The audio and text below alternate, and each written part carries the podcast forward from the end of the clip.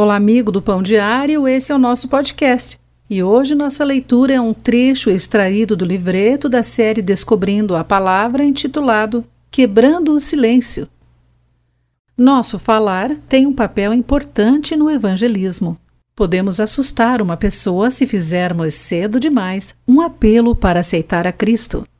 Podemos confundi-las se rapidamente as envolvermos em longas explicações sobre doutrinas bíblicas difíceis.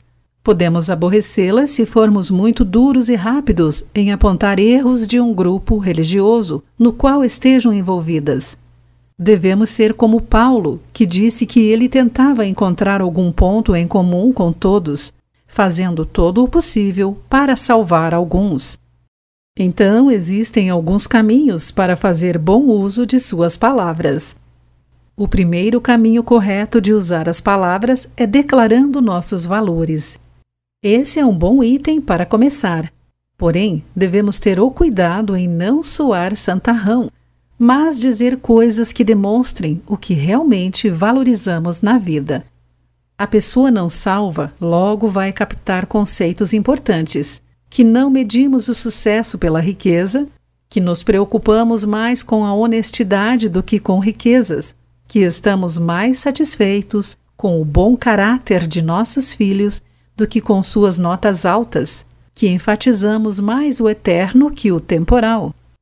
O segundo caminho para fazer bom uso das palavras é pelo testemunho pessoal.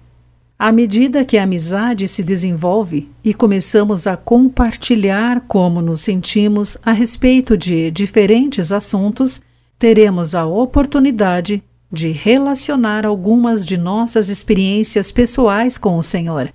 Podemos contar como Ele nos tirou o peso da culpa, como nos deu paz num tempo de provação, como respondeu às nossas orações, como mudou nossa atitude para com alguém que nos prejudicou.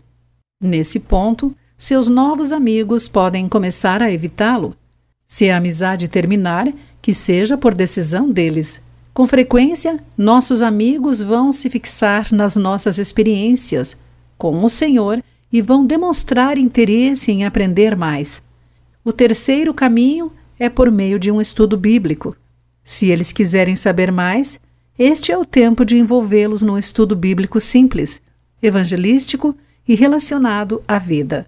Você pode escolher um livro ou livreto como guia, mas não o use como um substituto para a Bíblia.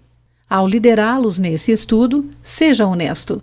Se não souber a resposta para uma pergunta, admita e prometa perguntar para alguém que saiba. Então prossiga e volte com a resposta. Um bom estudo bíblico evangelístico dá uma excelente base para uma decisão sólida para a salvação. É bom lembrar que a maioria das pessoas vem a Cristo como o resultado de um processo.